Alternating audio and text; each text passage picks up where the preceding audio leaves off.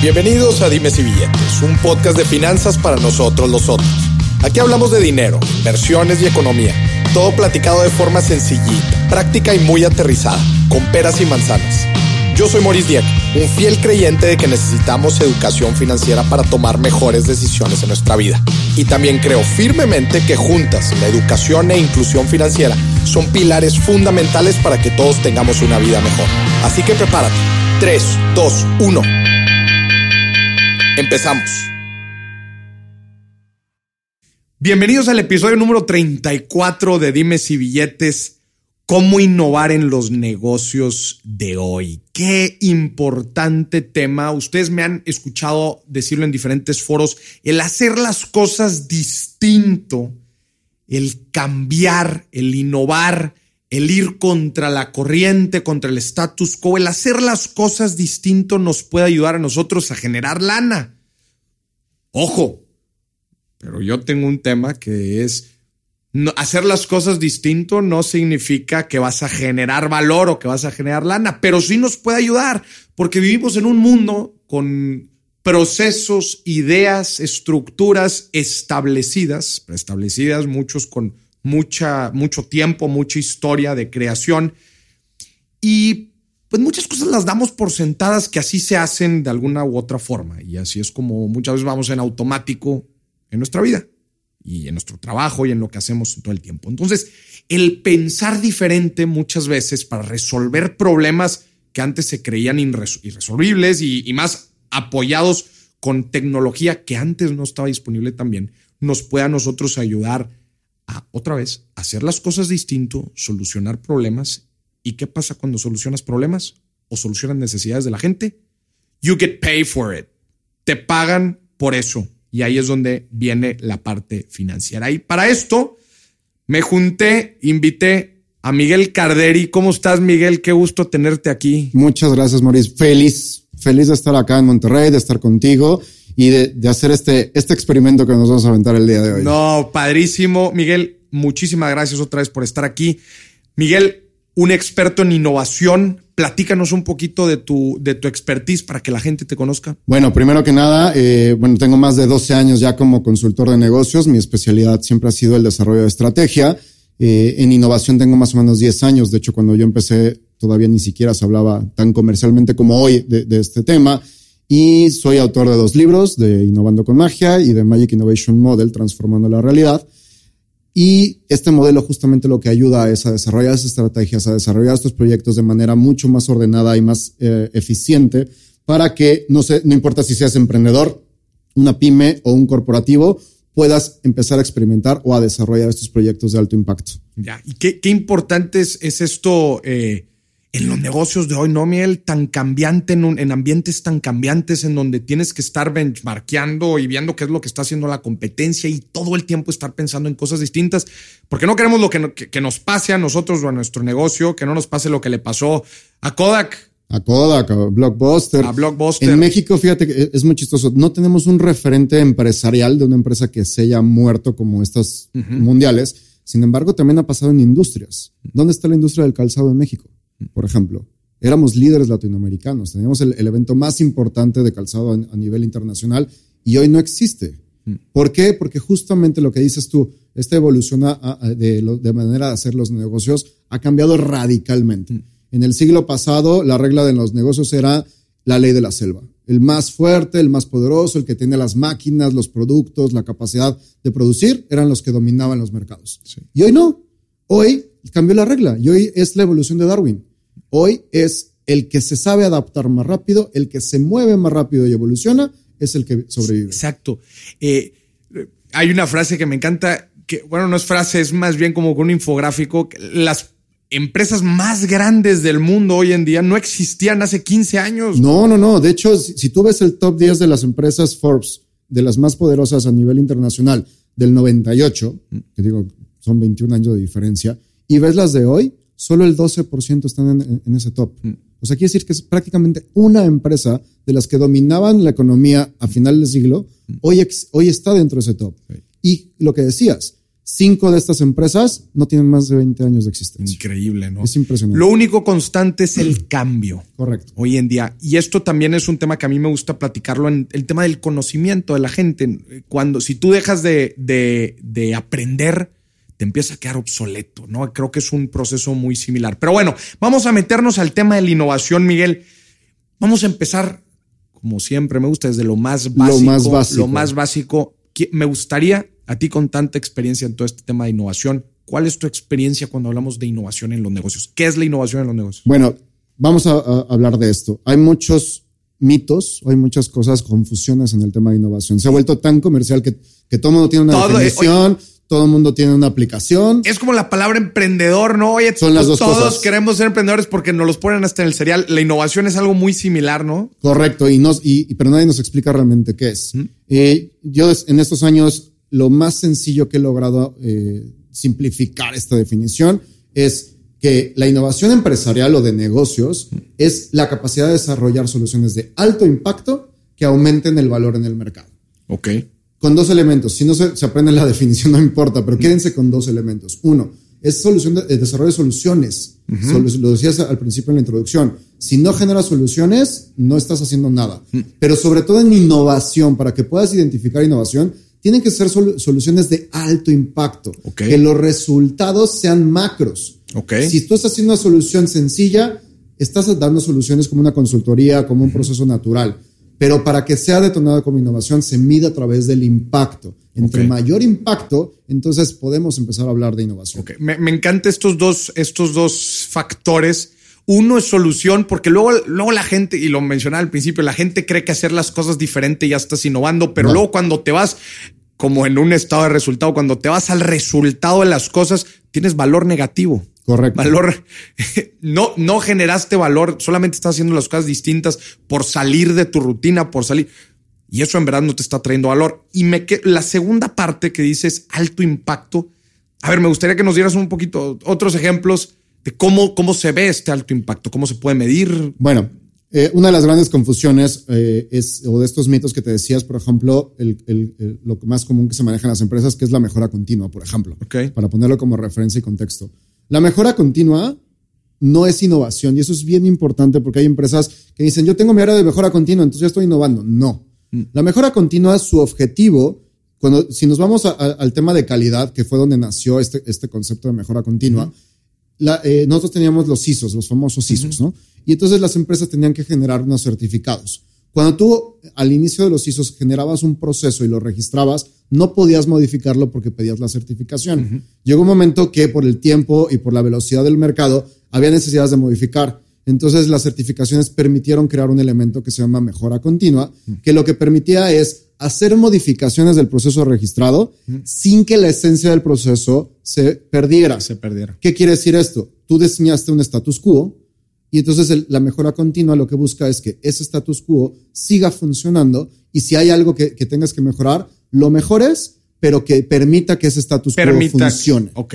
ya. La innovación, a diferencia de la mejora continua, es tú tienes un status quo y lo que haces es transformar o romper ese status quo y crear uno nuevo con mejores resultados. Ok. Ajá. Entonces, esa es la gran diferencia. El ejemplo más claro o más visual que, que- que- trato de, de hacer para que sea coloquial es, imagínate que tú tienes tu coche, tú vas de aquí a tu oficina o a tu casa y se te poncha la llanta. En una mejora continua, el proceso ro- se rompió porque no puedes llegar a tu casa. Entonces, en una mejora continua, lo que haces es cambiar la llanta y no pasa absolutamente nada y sigue tu proceso. Sí. Ok, en la innovación lo que dice es, ok, yo ya sé que las, que, que las llantas constantemente se pueden ponchar. Entonces, ¿cómo puedo evitar este, que este proceso se, se, se rompa con esto? Pues bueno, quitemos el elemento. Si nos vamos a una disrupción completa, es quitar el elemento de las llantas. Dejan- Entonces, dejamos de usar llantas, vamos a usar deja otra usar cosa. llantas, haz que los coches vuelen. O sea, esa es una disrupción Ya. completa. Excelente. Una innovación también podría ser crear llantas que no se ponchen. Claro. ¿no? Entonces, esa es la diferencia. Mientras que la mejora continua ajusta, por decirlo así, la innovación transforma, Ya. ¿no? Esa es eh, Qué inte- la, la diferencia, el impacto. ¿Y por qué el impacto? Porque si hay transformación, todo cambia. Todo. Todo va a cambiar. Ya. Muy bien. E- Este ejemplo se me hace claro el, el de la mejora continua. ¿Qué otra cosa no es innovación? Creatividad. Híjole. Eso sobre todo en los inicios, te decía que llevo más de 10 años con esto y nos encontramos con empresas grandes, incluso una por acá, pero no voy a, no voy a decir quién para no quemarla, por acá por el norte, que en sus valores tenía que era una empresa innovadora. Y de repente hicimos una evaluación de la empresa para ver su, su madurez de innovación y nos dimos cuenta que era una empresa creativa, no innovadora. ¿Qué quiere decir eso? Tenían toda una estructura para que todas las personas de todas las áreas generaran ideas. Ajá. Y tenían una plataforma y todos podían dar soluciones y demás. Ah, y aparte hacían un evento cada año que era el Creativity Day, donde todos hacían, todos se dedicaban a buscar soluciones. ¿Qué pasaba? Que llegabas un año al año siguiente y les decías, oye, de esas ideas que generaste, ¿cuántas aplicaste? No, pues una, dos. Oye, tenías 200 mil, sí. generaste una o dos, ¿por qué? No hay tiempo, este, el trabajo del día a día, puros pretextos. Sí.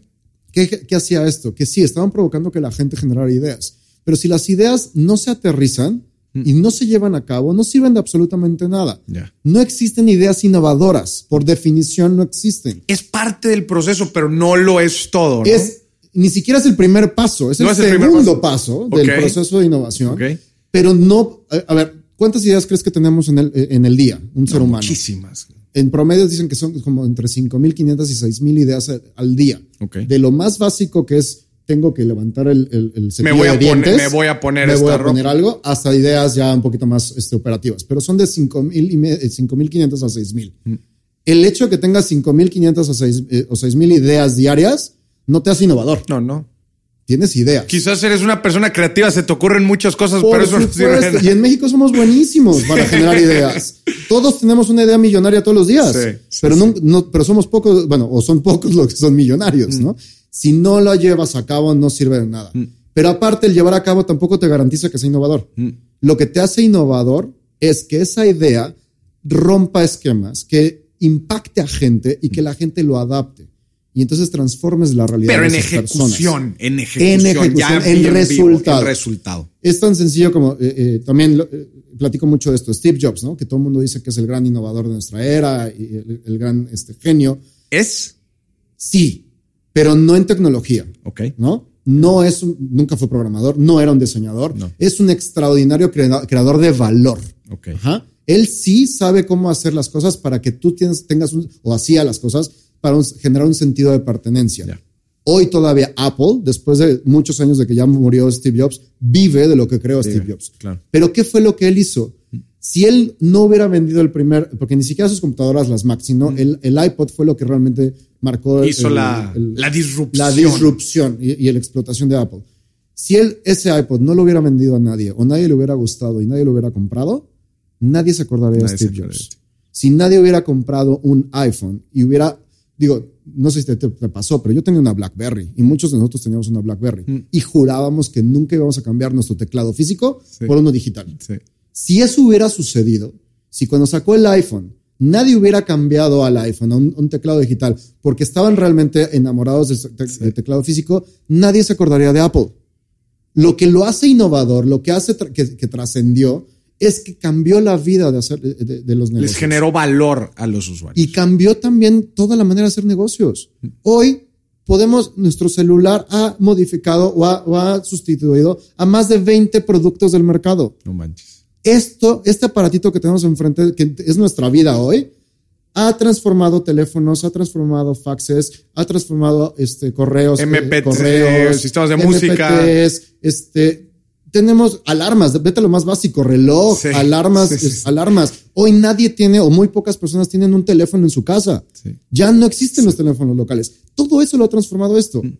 Si no hubiera esto trascendido, nadie hablaría de Steve Jobs como alguien innovador. Ya. ¿No? El impacto es lo que define. Pero estabas platicando ahorita y creo que ibas a, a aventarte un comentario de por qué Steve Jobs no. Ah, es que me preguntaste, ¿es Sí, innovador sí, o no es innovador? Por eso nos fuimos. Sí es innovador. No, hay, un- hay una gran confusión. A pesar de que es el CEO de Apple y demás, su fortaleza no es el desarrollo tecnológico. De hecho, si tú el- le preguntas a, a tecnólogos, te dicen, ni siquiera reco- reconocen a Steve Jobs como un líder, porque Ya. no lo es. No lo es. Pero su gran transformación es que fusionó dos conceptos que hasta ese momento eran, eh, eran este, polos opuestos. Mm. Lo que es la tecnología y lo que es el diseño su gran aportación al mundo es fusionar la tecnología con el diseño. Antes veías las computadoras y eran grises, feas, grandotas, eran, eh, les digo que eran como para cavernícolas, para hombres, ¡ah, ingenieros. Y la parte de diseño era para artistas. Entonces lo veían como algo completamente externo. Y hoy no podemos vivir sin, diseño con la tecnología. Está fusionado. Esa es la gran aportación de Steve Miguel, eh, eso me llena de ideas, este, lo que estamos hablando, porque, a ver, tú decías ahorita que la creatividad es un punto importante dentro del proceso de, ¿verdad? Me gustaría nada más dar, eh, dar un zoom aquí en esta parte de la creatividad. Porque ahorita que tú estás hablando de Steve Jobs, hablas, él fusionó la tecnología con el diseño, ¿no? Yo, hoy, y hoy prácticamente no puedo vivir de eso. Entonces, parte, parte importante de la creatividad nace cuando tenemos A, tenemos B y creamos un C. ¿De acuerdo? Eso es, un parte, eso es una parte importante de la creatividad. Sí, de hecho es básico. A ver, la creatividad nace de la imaginación, es una capacidad humana. Todos somos creativos. Hay gente que no ha trabajado la creatividad y por eso es más cuadrada. Los ingenieros, los abogados, todos dicen que son muy cuadrados. No es porque no, no es porque sean cuadrados o que no tengan capacidad creativa, es que no la han educado. Es no, la es un músculo, ¿verdad? Lo tienes es un músculo. Todos la tenemos y todos tenemos la capacidad de trabajarla. ¿Qué es lo que pasa? ¿Cómo puedes ser creativo o cómo puedes mejorarlo? Y lo decías muy bien. Tienes que tener A, B para generar C. ¿Qué es A, B? Información. Dos, dos pedazos de conocimiento. Información, conocimiento. Entre más conocimiento tengas, más capacidad tu mente tiene para desarrollar nuevas ideas. Claro. Decía Einstein, no puedes generar nuevas ideas con información con la que creaste los problemas. Claro. Es, es básico eso para la creatividad. Si tú quieres generar nuevas ideas, necesitas generar nueva información. Y aparte, información variada. ¿Qué es lo que decía Steve Jobs? ¿Por qué Steve Jobs hizo esto? Porque él tenía conocimientos muy altos artísticos de diseño, de imagen, eso lo tenía muy claro. No lo sabía aterrizar, pero se juntó con gente diseñadora que, le decía, esto es lo que tengo soñado, y entonces ellos decían, a ver, tu idea es esta, perfecto, y la aterrizaba. Y tenía conocimiento tecnológico gracias a Steve Bosniak, porque no era él. era el de los fierros. Él era el de los fierros, pero Steve Bosniak no tenía la parte de diseño. Sin Steve Bosniak, Steve Jobs no existiría. Esto, me encanta esto que estamos platicando. Justo algunos episodios anteriores hablamos con, con eh, Ángel Mario Huerta, que es un director de cine, y justamente me decía, la gente que tú podrías llamar los más creativos, que son los guionistas, los que todo el tiempo están, ¿qué hacen todo el día? O los escritores de novelas, por ejemplo, ¿qué hacen todo el día? En la mañana están viendo una serie, al mediodía están viendo una película, en la tarde están leyendo un libro. O se van a tomar un café a, un pueblito ahí se raro. Están llenando de lo que tú estás diciendo de, de A, B, C, D, E, F, para llegar a un punto y decir, mira, esto B me hace sentido con este W y voy a crear mi triple W con no sé qué cosas. Completamente. O sea, tú empiezas a generar referencias. No sé si te ha pasado que de repente viajas y llegas a un lugar y ves un lugar y dices, esto me parece a. Me recuerda a. O me recuerda a. Lo que está haciendo tu mente es que está haciendo relaciones de información. No conoces el lugar, para ti es nuevo, pero le tiene que encontrar una lógica. Entonces la lógica más clara es algo que tú ya conocías antes. Entre más conocimiento tengas, más capacidad de generación de nuevas ideas y lo que decías, de fusión de conceptos para crear algo nuevo. Por eso muchas veces que me dice la gente, oye, es que no sé qué innovar aquí en, en mi ciudad, este, Sale a la recomiéndame algo. No, yo le digo, pégate un viaje a un país distinto, ve cómo se hacen las cosas diferentes. digo, a ver, no te tienes que ir a un país, pero puedes visitar otra ciudad, puedes visitar algún otro estado, no sé. El, pero tú lo dijiste, salta a la calle, conoce cosas nuevas. La cosa es que creemos que esa idea millonaria nos va a llegar mientras estamos sentados, eh, volteando a ver al techo a ver qué nos llega vete a Europa, vete a China, vete a Asia, ¿cómo es que están haciendo las cosas allá? Oye, ¿cuántas ideas de negocio no han resultado de tropicalizar algo que estamos conociendo de otro lado y traer, oye, ¿cómo lo adaptamos al mercado mexicano? Quizás no me lo voy a fusilar, como bien dicen, por decir, porque lo que funciona allá no necesariamente funciona acá. No, pero es una referencia para crear cosas. Exactamente. Entonces, perdóname, este, platicábamos ahorita, o platicabas ahorita que empezaste como consultor. Sí. Es a eso, justamente eso quería llegar cuando te dije A, B y crea C, güey. Tú ahorita me dijiste, lo que más aprendí, lo que más me ha ayudado para lo que hacer lo que yo estoy haciendo ahorita es haber sido consultor. Exacto. Es consultor de estrategia y lo que platicamos fuera del aire es, me ayudó a ver diferentes áreas de la empresa, a ver diferentes proyectos con diferente naturaleza. Eso que hiciste, lo que te permitió es absorber información de diferentes puntos de vista, de diferentes mercados que al final detonaron en que tú tomaras decisiones basado en la información que tuvieras y que hoy te dan herramientas para tomar decisiones porque tienes un back de información. Y te voy a decir algo. A eso súmale que soy ingeniero, güey. Aparte. Ah, cabrón, entonces. Tienes un chip. ¿Cómo que estamos hablando de finanzas y un ingeniero? Pero, pero pues un, un, ingeniero no debería hablar de finanzas. Al contrario. ¿Cómo somos los ingenieros? Lógicos, estructurados, ceros y unos. Y la gente dice, ¿por qué a ti te entiendo? Porque yo explico un tema abstracto o no coloquial o no muy conocido. A veces eh, con una percepción de complicado. De complicado, pero lo explico como ingeniero. Y utilizo las redes sociales que alguien cualquiera diría, hablar de finanzas en las redes sociales, bueno, no jala.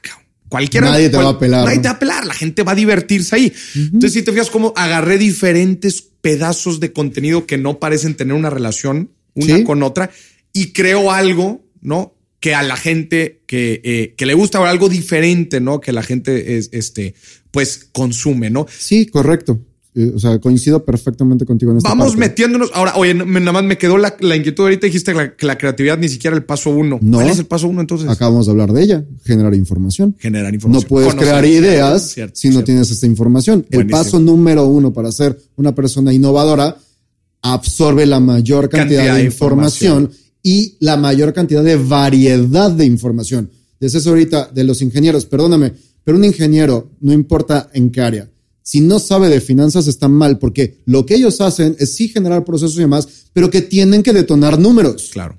Entonces, si un ingeniero no tiene como objetivo el detonar números, entonces perdóname, pero entonces algo estás haciendo mal, ¿no? Sí, sí, buenísimo. Oye, a ver, vamos a, ahorita creo que tú lo estás pintando la línea y, sé que tienes un libro de, de esto justamente. Ajá. ¿Qué te parece si estructuramos el proceso para ser innovador? Ahorita la gente ya construyó dos partes importantes, que es el generar información, el generar conocimiento, el, el conocer de diferentes cosas. Paso número dos, cómo ser creativo, que es cómo conectas estos diferentes eh, elementos, elementos esta información. ¿Verdad? ¿Cuál es el siguiente paso? Aterriz, convertir las ideas en soluciones medibles. Ok. Ok. En mi metodología, los dos primeros pasos se llaman detecta, que es absorbe la mayor, eh, detecta información, absorbe información de valor. La segunda es crea, que es genera la parte creativa. Esta tercera etapa es conecta. ¿A qué me refiero con conecta? O sea, ya tienes las ideas, ya te salieron una lluvia de ideas, un brainstorming y tienes 200 ideas. Ok, de esas 200 ideas que generaste, aterrízalas y mídelas. Para que, porque sobre la medición, y tú como ingeniero lo debes saber, si nada es medible, nada es, es, trabajable. Nada se puede, no se puede mejorar lo que no se mide. No se puede medir. Entonces, todas las ideas abstractas que tienes, tienes que aterrizarlas y ver cuánto te cuestan. ¿Qué necesitas? ¿Qué, qué recursos requieres? ¿Qué, ¿Qué, cuánto tiempo te vas a tardar en desarrollarla? ¿Cuánto tiempo va a generar resultados? O sea, tiene que ser medible, porque tú no puedes tomar una decisión ni como empresa ni como emprendedor al llevar a cabo una idea si no tienes la medición de qué implica llevar a cabo esa idea. Algo que trabajo mucho con las empresas, porque obviamente hay limitantes a veces económicos o de recursos o demás. Me decía, es que como si encuentro la idea más innovadora del mundo, que volvemos al tema, no existe, ¿no? Pero así me dicen. La idea más innovadora del mundo, pero me cuesta 10 billones de dólares, pues güey, entonces no es la mejor solución para ti. De todas esas 200 ideas, al aterrizarla y medirla, puedes identificar cuál es la que más se ajusta a ti y a ti te resuelve problemas. Podrás encontrar, yo también puedo encontrar una máquina que, que, maneje teletransportación de aquí a la Ciudad de México. Pues sí, la idea está buenísima, pero llevarla a cabo implica un chorro de cosas. No la voy a llevar a cabo. No tengo la capacidad económica, científica, de recursos para llevar a cabo. Entonces no me sirve a mí de nada. Ya. En, en esto es, eh, reconociendo los primeros tres pasos, ¿dónde va la parte de validación de generación de valor. Justo, a ver, en la parte de conecta lo que haces, primero, obviamente la parte creativa, te vuelas, te fumas ahí lo que quieras y generas estas Dices, creo que esto puede solucionar este problema. Pero todavía estamos hablando de un concepto abstracto. Sí, sigue siendo idea, sigue siendo Una idea. En el momento que tú lo aterrizas, también puedes validar cuál es la proyección de impacto. Ok. Y de hecho también puede ser, porque en la toma de decisiones, cuando tú ya aterrizas las ideas, y o en mi caso las presento a, a, la gente que toma las decisiones, mucho de las cosas es, a ver, tú me definiste del principio, por ejemplo, que mi presupuesto para este proyecto es de 100 mil pesos. Ajá. y con esto quiero impactar a mil personas. Muy bien. A la hora que generas ideas, de repente yo te digo, a ver, esta solución se acopla exactamente igual a ti. Cuesta menos de 100 mil pesos y puedes impactar a las, a las 3 mil personas o a las mil personas que definimos. Pero ¿qué crees? Esta solución te cuesta 150 mil pesos, pero agregándole 50 mil pesos, tienes un impacto de 10 mil personas. Sí. O la proyección es que puedes llegar a impactar hasta 10 mil personas. Y entonces, ¿qué pasa? Que cuando tú tienes variedad de opciones, la empresa puede decir, sí le invierto 50 porque me interesa el impacto. Claro, claro. O neta, no tengo más dinero, entonces me quedo con lo que yo estaba definiendo. En esta parte justamente es donde puedes identificar tanto los impactos cualitativos, hablando de valor, De valor. como los eh, impactos cuantitativos. Ya los números. Aterrizarlo. Obviamente sigue siendo una hipótesis, pero ya es una hipótesis más viable porque ya viste costos, ya viste recursos, ya viste necesidades y ya viste tiempos. Sí. Entonces realmente puedes hacer con menos riesgo una proyección de Una impacto. proyección. Ya. Oye, Miguel, a ver, platícanos. Ah, bueno, estábamos, perdón, los tres pasos, conecta. Correcto. ¿Y cuál es el último? O- Impacta. o cuál- impacta, perdón. Impacta. Ah, impacta. Es, ya lo tienes, ya tomaste la decisión, llévalo a cabo. Ya. De nada sirve todo esto que hicimos. Los tres primeros pasos son importantes, pero de nada sirven si no generas Eje- acciones, ejecutas. si no ejecutas, si no defines líderes que lleven la responsabilidad de que ese proyecto se lleve a cabo y que dé resultados. Ya. Entonces, es llévalo a cabo. Es, es lo más importante de un proceso de innovación, es aviéntate. Ya. Entonces, vamos a recapitular otra vez los cuatro pasos. Detecta, Detecta, Es que es llenarte de conocimiento, información, todo lo que puedas. Dos, crea, Crea, toda la parte creativo. creativa, genera la mayor cantidad de ideas posibles, las por más ridículas o más básicas, genera- enfócate a generar ideas. ok. ¿no? Tres, Conecta, conecta. que es escoge de- esas ideas las que más te llamen la atención y aterrízalas, hazlas medibles. Ya. Números, métele números, Mete números, impacto, proyecciones, tiempos, recursos, etcétera. etcétera. Y por último, Y por último, impacta, Impacta. llévala a cabo, genera una gráfica de Gantt, genera un project management, genera esos eh, seguimientos de impacto y de acciones que te lleven al resultado. Ya. Oye, Miguel, buenísimo. Platícame eh, algunos casos. Digo, pues tú llevas ya bastantes años trabajando en todos estos procesos de innovación con empresas.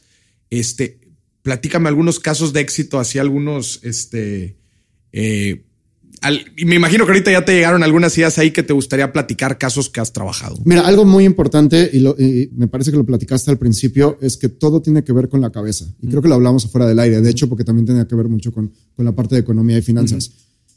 El- la cabeza es muy importante, tanto estructuralmente. Si una empresa no está consciente, un director general o su consejo o sus líderes no están conscientes de la importancia de la innovación, jamás se va a innovar en esa empresa.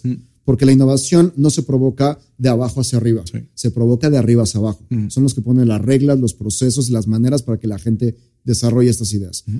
Pero se enriquece de abajo hacia arriba. Las mejores ideas vienen de abajo De hacia abajo arriba. hacia- ¿Por qué? Porque son los especialistas en las Son los que cosas. tienen la carnita de las cosas, ¿no? Exactamente. Entonces, como ejemplos eh, muy básicos es a nivel de, de corporativos, te puedo decir una, una empresa en Querétaro, me invitaron a dar una plática para su presentación de resultados del año y su proyección del año que entra, etcétera. Era como el kickoff de, de la presentación de, de la planeación estratégica. Y me llamó mucho la atención porque antes de mí estuvo el director general. Obviamente en la conferencia no lo platiqué, pero lo platiqué posteriormente porque algo que me llamó la, la atención, esto fue en el 2015, que decían, tenemos, eh, comercialmente vendimos menos productos, pero tuvimos un crecimiento de utilidades del 10%, pero tuvimos en, en- en ventas, reducimos un 4%. Este, pues nos fue bien el año, ¿no? Vamos a crecer el, año que entraba, eh, la proyección es de crecimiento desde el 10%, ¿no? Perdóname, utilidades creció 4% y ventas bajó 10% y van a crecer 8% el año siguiente, ¿no? Duplicar ese 4%.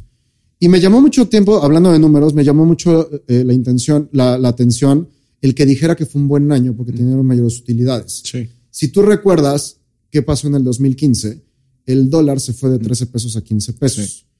Y digo, y ahorita quisiéramos que estuviera en 15 pesos, ¿no? Pero fue un golpe muy fuerte económico, ¿no? ¿Qué es lo que pasaba? ¿Por Gana- qué ganancia tuvieron- cambiaria. Porque ellos exportaban. Entonces tuvieron mayores utilidades porque tuvieron mayores, mayor número de, util- de utilidad por cada producto que generaban. Claro. Pero vendieron 10% menos. Entonces, si ellos su proyección al año siguiente era crecer el 8%, no iban ni siquiera a recuperar lo perdido del, del 2015. Sí. Hablan con su director, le dije, es que perdóname, tus proyecciones de planeación están mal. Porque si tu objetivo es crecer el 8%, probablemente crezcas el 6% y te quedas 4% abajo del rendimiento del año pasado. Estás en números negros. Y, y, como que se sacó de onda el cuate. Me dice, entonces, ¿qué propones? Tu objetivo el año que entra tiene que ser crecer el 30%. Y se volteó y me dijo, estás loco. Eso no es posible. la industria crece máximo entre un 4 y un 5%, y tú quieres que yo crezca el 30%. Le digo, sí, bienvenido al mundo de la innovación, porque la innovación empieza donde la, palabra imposible aparece. Si tú crees que esto es imposible, entonces es cuando necesitas innovar. Bueno, para no hacerte el cuento largo, hicimos algunos trabajos con ellos, con, sus equipos de desarrollo y demás. La empresa no llegó al 30%, no llegó al 30% al final, pero llegó a un 18%. 18%, cuando su proyección era 8% anteriormente. Eso es lo que hace la innovación. Mm. Rompe esos imposibles y logra resultados que parecieran en ese momento. ¿Qué fue lo que cambió? Mm. El objetivo. Fue la cabeza, no fueron los procesos y las soluciones. Lo primero que cambió fue la mentalidad. Porque es como, y, es algo que me gusta hablar ahorita que estamos hablando de universidades, es como cuando estás en la escuela o en la universidad y buscas el eh, estudiar para el 10. Si tú estudias para sacar 10 en un examen, igual no llegas al 10, igual te quedas 9, 9, 5, en algunos casos sacas el 10. Pero yo te puedo asegurar que si tú dices, necesito 7 para pasar la materia y te pones a estudiar para un 7, casi firmado que vas a reprobar la materia. es una cuestión de mentalidad. Mm. Si nosotros ponemos desde el inicio, somos ambiciosos y ponemos varas altas para lograrlas, Igual no vamos a llegar, pero nos vamos a quedar muy cerca, pero seguramente va a ser drásticamente más grande que si hacemos un proceso natural como lo hacemos de manera tradicional. Ya.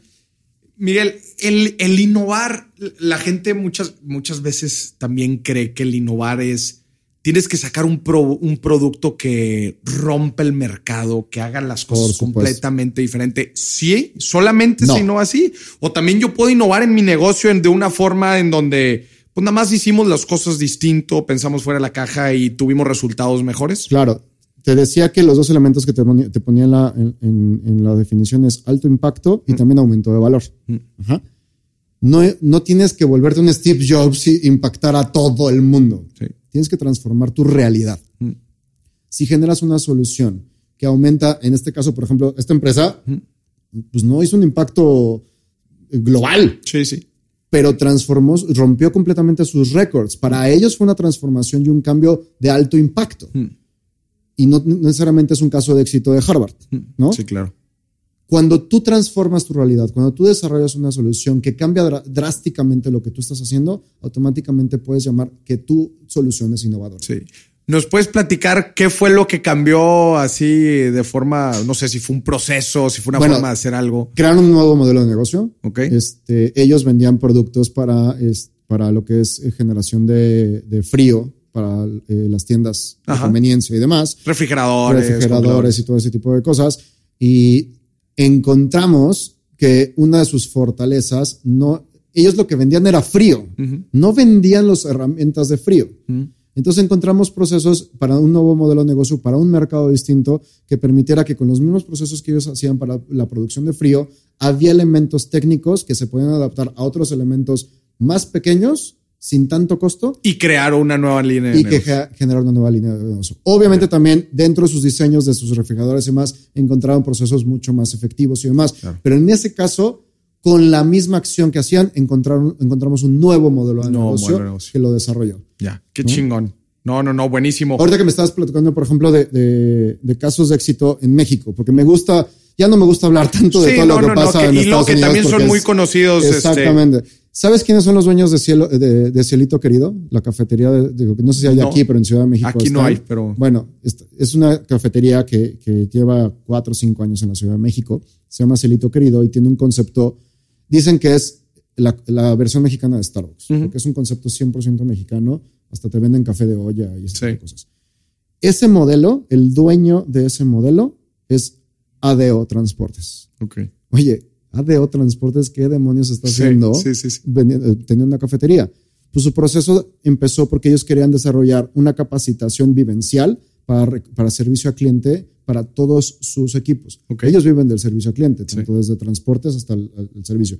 Entonces querían desarrollar una capacitación vivencial para ello. no te voy a hacer la historia muy larga, pero cuando empezaron a generar ideas, fue un, proceso, fue un proceso de innovación, llegó un punto que estaban creando un concepto de capacitación que ya era más tirado a, una, a un modelo de cafetería. Ok. Y fue tan bueno el concepto que el, el que el moderaba ese proyecto decidió parar el proceso y fue a hablar con el director general. Y le dijo, oye, a ver, necesito presentarte esto porque de verdad creo que hay algo de valor hay aquí. algo aquí. Tú me contrataste para generar una capacitación vivencial, pero ve lo que apareció. Entonces tú dime qué hacemos. ¿Elimino esto y me regreso al, al objetivo original o vemos a dónde para esto? Y el director tuvo la visión de decirle, date. Síguele. Y hoy existen más de 60 cafeterías en la Ciudad de México compitiendo con un concepto mexicano de cafetería. ¿Que ¿Cuál es su diferenciador importante? La cultura. Cultura. Tú llegas y los colores son azul pastel, rosa pastel, es- las frases son frases típicas mexicanas, los productos te venden agua de horchata, te venden agua de Jamaica, te venden café de olla, o sea, galletitas de animalitos con Sí. tu café, o sea, muy concepto mexicano. Ya. Aparte, por ejemplo, los vasos dicen aquí no es 20, aquí es grande. Sí. ¿no? Aquí se dice grande, no se dice 20. O sea, sí tienen como referencia muy clara el, el- el separarse de lo que es Starbucks, pero crear un concepto mexicano de eso. Ya. Y el dueño se dedica al transporte. ¿no? Sí. Eso, por ejemplo, es encontrar un modelo de negocio, innovar en, una- en un concepto distinto y tener el riesgo de aventarse, en ese caso, a un mercado que no conoces. que no conoces. Oye, Jorge, eh, Miguel, antes de entrar a la segunda parte, que toda la segunda parte quiero hablar sobre el miedo al innovar y los grandes paradigmas, me gustaría hacerte estas dos preguntas. ¿Cuál crees que es el ejemplo de innovación en México más importante? Y dos, ¿quién o quién persona o quién empresa crees que es la más o el más innovador Ok. eh, en México? Qué híjole, está, está buena la pregunta. Vamos a aclarar claros porque no quiero este, como que malos entendidos, porque luego Ajá. ya sabes que en redes les Sí, encanta sí, decir, sí. "Ah". mi punto de vista. Ajá, sí, sí, claro. Mi opinión, para mí la empresa hoy en día, con una estructura de innovación mucho más evolucionada, se llama Cinepolis. Ya. Como, como empresa mexicana, creo que es una... No es, no es la primera vez que lo escucho. es una empresa, es que te voy a decir una cosa, podrán gustarte o no, podrá, porque ya me pasó que una vez lo publiqué y, y me- ya sabes, los haters que empiezan a decir, sí, pero este, pero tratan mal a sus empleados. A ver, yo no estoy hablando de cultura interna Sí, sí, este, sí. humana. Digo, todas las empresas son perfectibles. Lo que sí te puedo decir en, en el tema de innovación, la, la maquinaria que tiene para desarrollar soluciones es impresionante y la ha creado en los últimos 6, 7 años. Tienen áreas internas específicas para desarrollar innovación. Tienen áreas donde incuban internamente a emprendedores externos para soluciones puntuales. Tienen otras áreas que se encargan de, eh, de checar en el mercado qué otras soluciones existen y volverlas proveedores. Externamente hacen, eh, tienen una incubadora y un fondo de inversión sí, para sí, sí, desarrollarlo. Tienen eventos para preparatorios de universidades donde hacen generación de, de soluciones básicas este, internas. Tienen una plataforma para que si tú, es- tú eres el que vende las palomitas, puedas generar soluciones sobre las palomitas. O sea, por todos lados generan ideas, por todos lados soluciones. ¿Y qué es lo que sucede? Que tienen una planeación. Si tú, por ejemplo, cuando salieron las, la- las, las famosas sal- salas VIP, fue un impacto enorme. Pero cuando ya la sacaron, ellos ya tenían cuatro o cinco proyectos que iban a, a- a sacar posteriormente a eso. Ellos tienen ya en filita Un backlog de. impactos, impactos, porque su idea es que cada vez que vayas al cine, su misión como empresa es que cada vez que vayas al cine encuentres algo nuevo. Qué chingón. Y una de las grandes innovaciones, hablando, porque hay mucha confusión en la parte también de tecnología, que tienes que tener tecnología para innovar. Uno de sus grandes proyectos de alto impacto que han tenido en los últimos años fue un cartón. Un cartón. Un cartón. Pusieron un cartón a la mitad de las palomitas. Y entonces en vez Para de separarlas. para separar los sabores. Y entonces no tener que comprar dos palomitas de diferentes sabores, porque ya sabes que vas con tu pareja, ya a una le gusta el caramelo y a ti te gustan los de sal. Sí. Y siempre se terminan a la mitad porque nadie se acaba Y las esa fue una innovación que hicieron. Fue una innovación porque detonó, aparte de que, que- que vendieron más, tuvieron menos merma. Mm.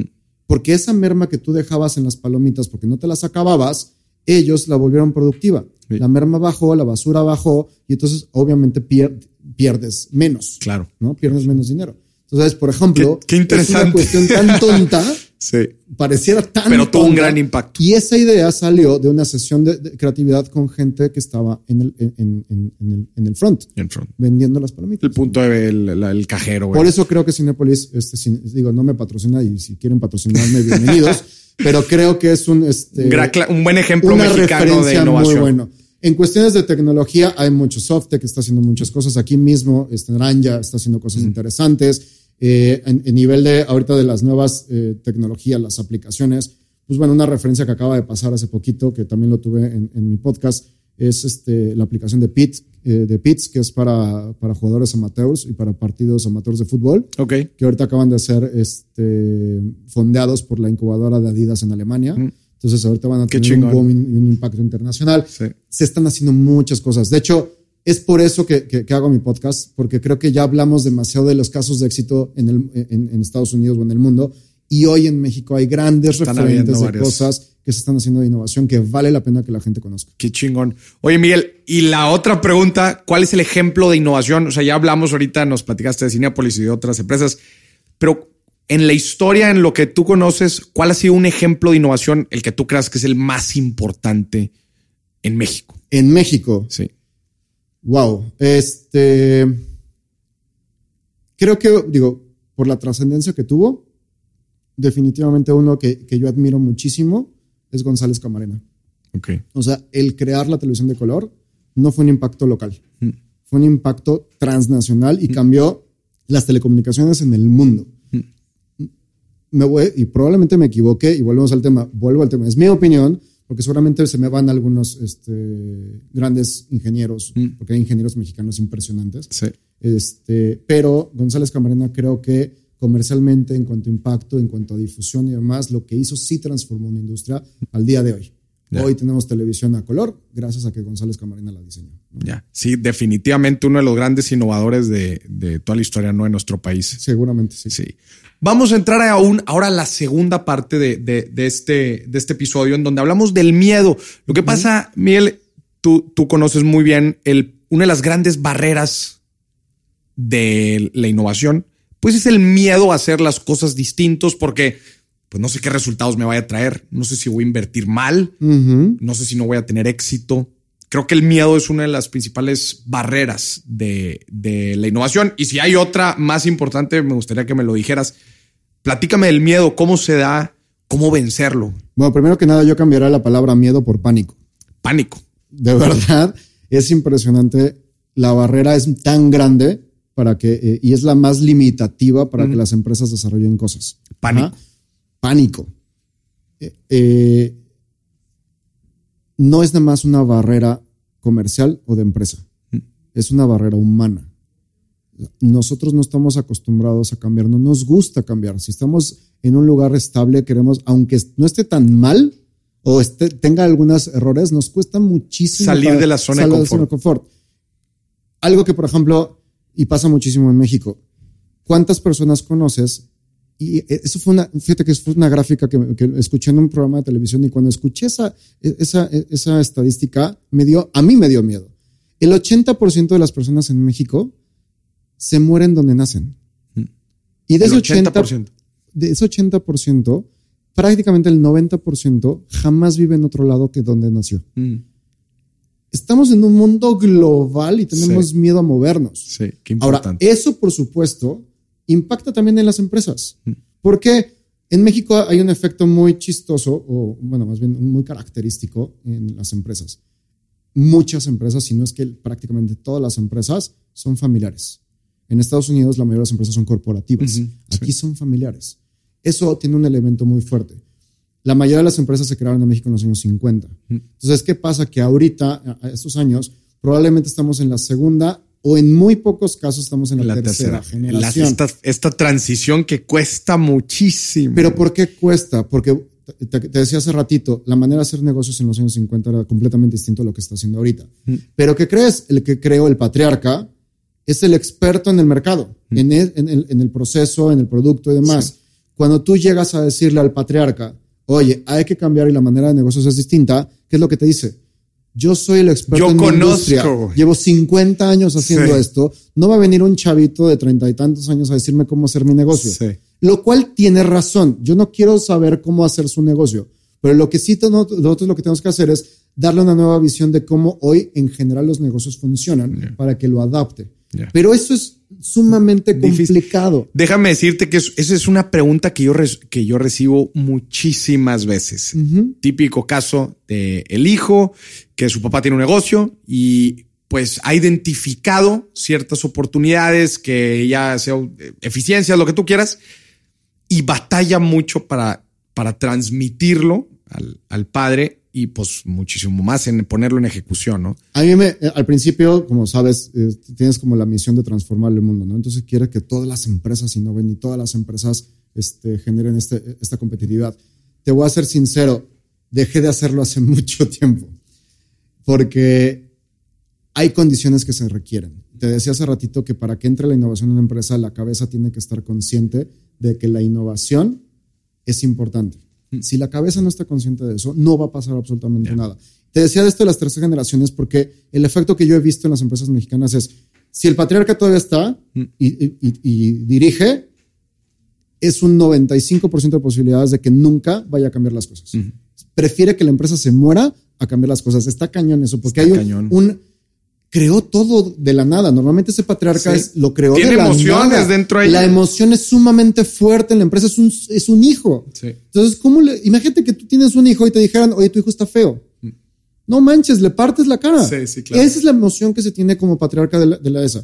¿Qué pasa? Llega una segunda generación y quiere hacer un cambio. Mm. La segunda generación tiene un problema. Mientras el patriarca esté activo, difícilmente lo va a dejar hacer cambios. ¿Y qué termina siendo la segunda generación? Se transforma a la manera de hacer el papá, porque nunca lo dejaron. Entonces, si quiere trabajar, tiene que seguir las reglas. Entonces, hay empresas hoy que tenemos a la segunda generación, pero que todavía el patriarca, aunque ya no opera, sigue teniendo injerencia. injerencia ¿no? Ahora, hay otra empresa, otra evolución. Ya no está el patriarca, pero está la segunda generación. Sí normalmente esa tiene un 60% de posibilidad de generar algunos cambios. Sobre todo ahorita en condiciones que ya la economía, o sea, ya se están dando cuenta que neta, aunque no quisieran, tienen que hacer algo distinto o se van a morir, ¿no? Sí. Pero hay un, un, caso también que ya se está empezando a dar apenas hasta ahorita, que existe una tercera generación, donde todavía la segunda generación está operando y es el, el líder y demás. Pero la generación nueva está estudiando en universidades o ya, ya viajó, lo que decía hace ratito, ya tiene una visión distinta, está dándose cuenta de la tecnología, de lo que hacen las apps, de todas las, esta famosa cuarta transformación este, tecnológica. Y entonces llega con el papá y le dice, oye, creo que esto nos puede ayudar, esta solución nos puede ayudar. ¿Y qué sucede con, el, con la segunda generación en muchos de los casos? El papá se acuerda cuando el, cuando el patriarca lo bateaba y no lo dejaba y no quiere ser como el papá. Ya. Por lo tanto, ¿qué hace? Dale. Dale. Te apoyo y vamos a hacer un pequeño experimento. Sí. Ajá. Y entonces el chavo, la tercera generación, sí tiene facilidad de hacer cosas distintas. Mm.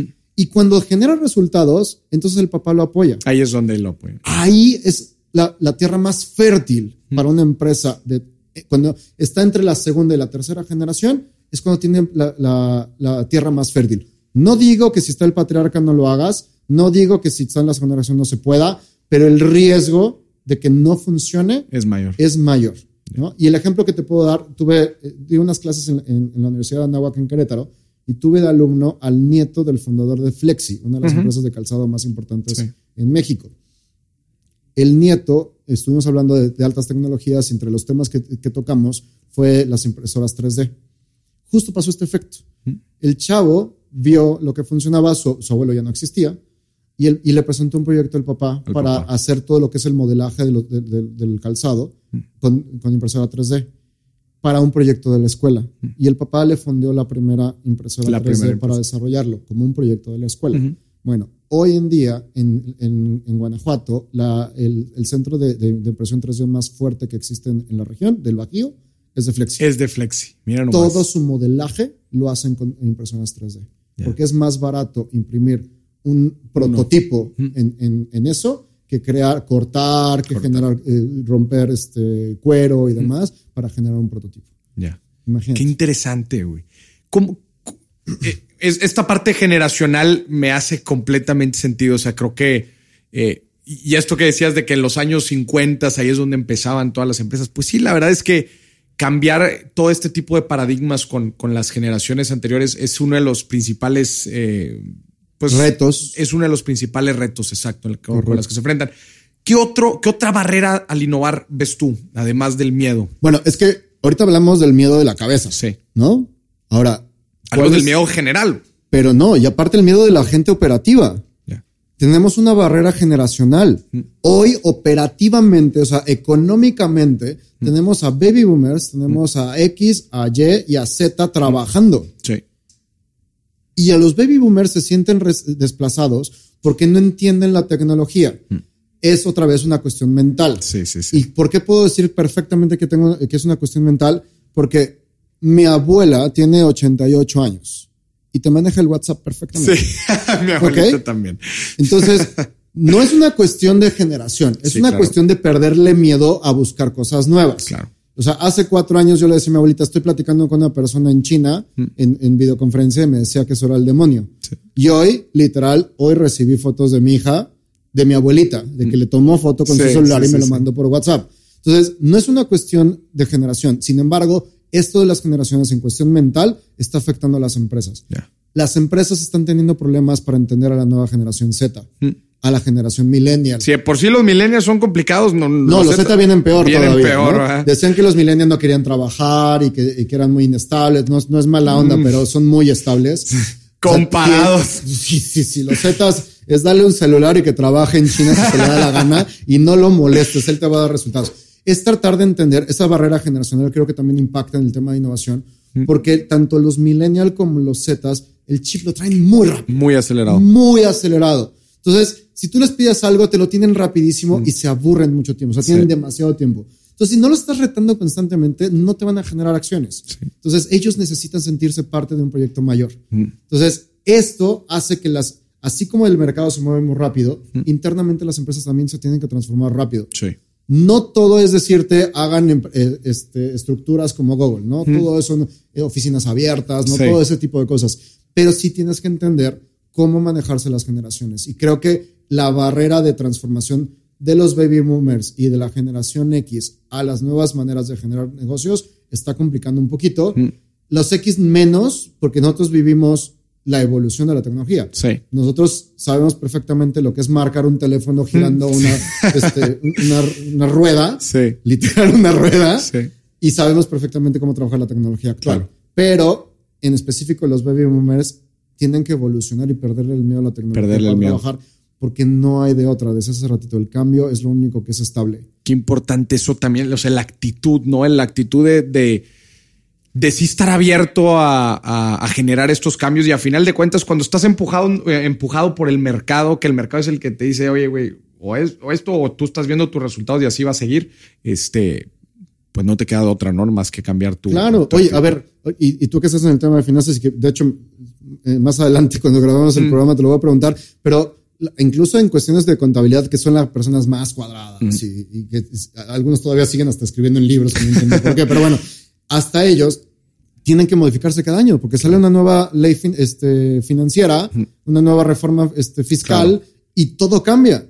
Digo, el boom que fue la transformación de la factura física a la digital fue un, boom impresionante en las empresas. Hoy, con la, nueva con la, con, la nueva forma de pago de CODI, Está cambiando la manera de facturar, la manera de generar ingresos, cómo se mueve el dinero, cómo puedes presentarle a Hacienda, porque hoy todo va a ser abierto. O sea, no vas a poderle decir a Hacienda gané dos pesos cuando ganaste 20. O sea, eso, todo eso va a cambiar procesos internos en una empresa. Entonces, aun cuando seas contador, que todo sea cuadrado, las cosas, perdóname, pero si no estás actualizado, si no generas nueva información, si no te capacitas, vas a valer gorro. Ya. Miguel, qué chingón. Vamos a cerrar el episodio Quizás hay, gente que nos esté escuchando ahorita que dice, quiero hacer las cosas distinto en mi comunidad, quiero hacer las cosas distinto en mi industria. Este, quizás estoy trabajando en una empresa, pero me gustaría cambiar las, ya identifiqué algo que puedo cambiar, que puedo transformar. ¿Cuáles serían tus tres pasos para innovar y hacer dinero en el proceso? Bueno, importante. Si no haces dinero, entonces estamos en problema. Si, estás como emprendedor. Significa que no estás solo, que, en verdad no estás creando el suficiente valor. No sé si seriamente eso, pero bueno, ahorita tenemos también el efecto de, los famosos este, unicornios, ¿no? Que no ah. viven de una sustentabilidad del negocio, sino que viven inversiones. nos han educado a esta nueva generación de emprendedores que es más importante enamorar a un inversionista que al mercado. Mm. Y yo sé que voy a sonar muy a la antigua, pero el, ejemplo más claro que tenemos ahorita es WeWork. Mm. WeWork ahorita está de, entrar, querer entrar a la bolsa con una evaluación de 47 este, billones de pesos, de dólares, perdón. Ahorita se está quedando absorbido por, soft, por SoftBank, por 7 u 8 millones. Entonces, tenemos que ser sustentables.